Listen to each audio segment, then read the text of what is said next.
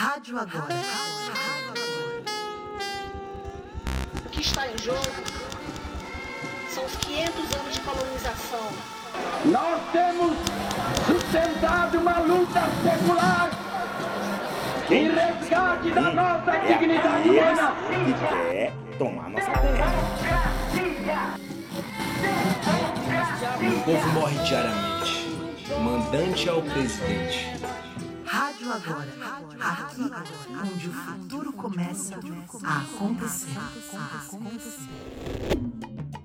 E seguimos na nossa rádio agora com nossa arqueóloga Renata Tupinambá, ouvindo as vozes que ela nos traz como os seus arquivos recém-descobertos na antiga Vila Operária, hoje abandonada, a cidade fantasma. E os seus fantasmas, que aqui agora já são também os nossos fantasmas. Esse trecho tem uma importância decisiva. Ouvimos a voz do diretor do filme e ele explica aos atores uma sequência do filme que é, na verdade, uma espécie de resumo do projeto.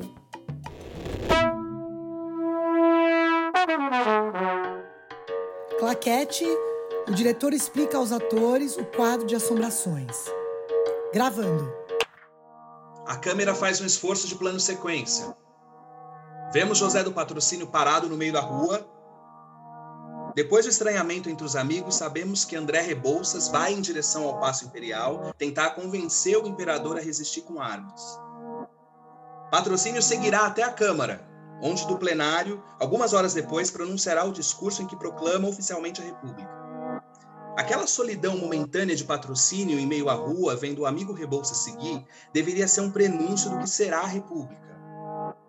Nosso viajante no tempo, Rafael, ficou ali, na rua, enquanto Pedro seguiu Rebouças.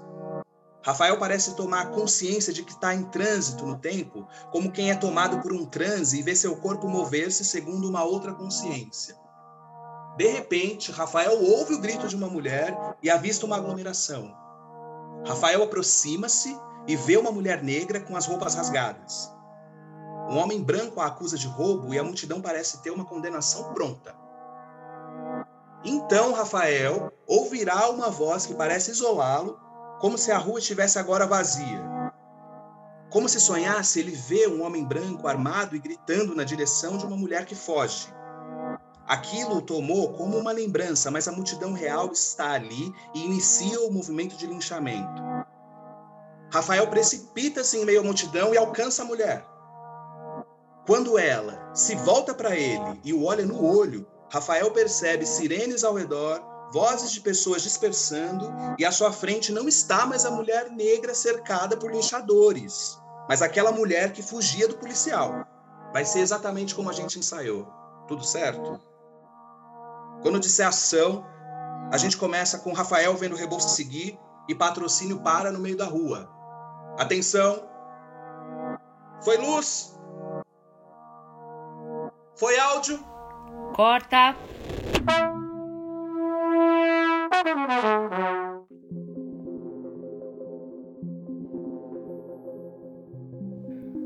Radionovela Não há flores nesse jardim. Quarto episódio. O veneno. Local: Casa de Deusa, mãe de Mariana. Personagens: narrador, Deusa, Pastor Everaldo. No meio de uma tarde, Deusa recebe uma visita inesperada. O pastor Everaldo. O que o terá levado ali?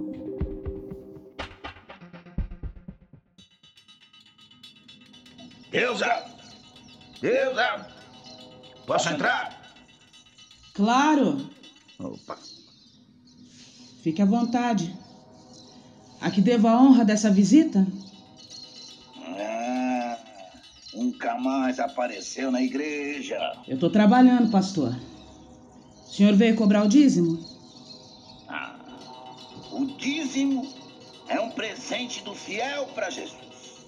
Pensei que fosse obrigação. É obrigação, porque Jesus te deu a vida. Então, você tem a obrigação de dar um presente para ele. Entendi. Deusa, Que nome bonito. Que nome abençoado. Hum, parece um doce na boca. Deusa. O seu nome é de Deus, né? Mas e o seu coração, Deusa? O seu pensamento? Hum? Hum? Você se ausentou da igreja. E aconteceu alguma coisa? Falta de tempo, pastor. Ah, você era uma fiel hum, participativa, atenta. Eu lembro de você sempre na primeira fila. Pastor, eu fico muito lisonjeada com a sua visita. Mas eu ia agora mesmo começar a fazer o almoço. Por que, que o senhor vem na minha casa? Ah, minha filha, o pastor está sempre perto das ovelhas. Os lobos também. Hum, eu vim saber por que, que você sumiu do culto. A igreja não pagava minhas contas. A igreja acerta suas contas com Jesus. Eu vim aqui hoje, minha filha, para que você nunca esqueça que Deus tocou seu coração. E o toque de Deus é sagrado. Mas eu não me esqueço de Deus, não, pastor. Deus segue comigo. Pois então, não acredita em tudo que dizem. Há injúrias, há calúnias, há mentiras. Não acredita em ninguém. E no Senhor? É, eu falo em nome de Deus. Entendi. E eu também escuto em nome de Deus. Por isso, ouço a sua queixa. Ouço a sua queixa financeira. Deixe que Jesus te devolva esse agrado. Olha, toma aqui esse dinheiro. Não é muito, mas pode ajudar. Para que isso? Para que você não esqueça da minha generosidade. Mas não precisa. Eu faço questão. Pastor, quando eu entrei na igreja, eu tinha acabado de me separar do pai da Mariana. Eu estava desempregada. Estava muito difícil. Mas agora eu tenho emprego. Eu sou uma mulher só, mas eu não ando sozinha. Não estou devendo nada a ninguém. Não preciso do seu dinheiro. Sugiro que o senhor vá fazer essa oferta em outra casa. Passa bem.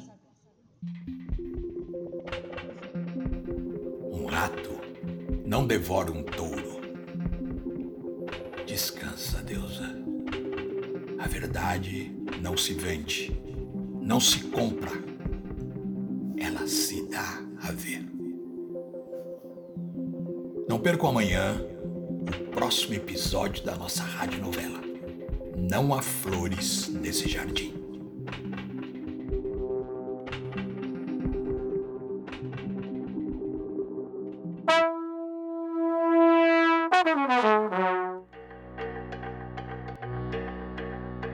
Está fazendo curso de teatro? Falei, tô.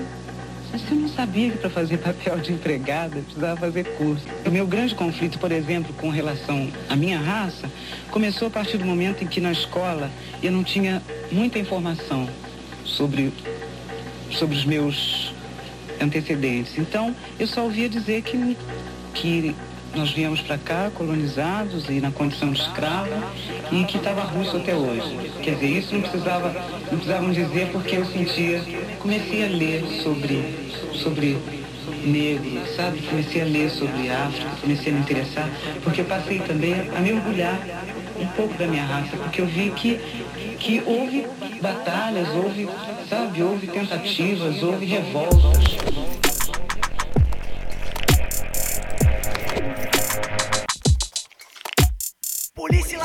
Senhor escravo, crianças brincam na chuva. A imagem é um despacho, o gosto de sangue do açúcar. Não se confunde com as cores do algodão, doce de escárnio, a esperança e o medo, a esperança e o ódio. Mas e se não esperamos mais?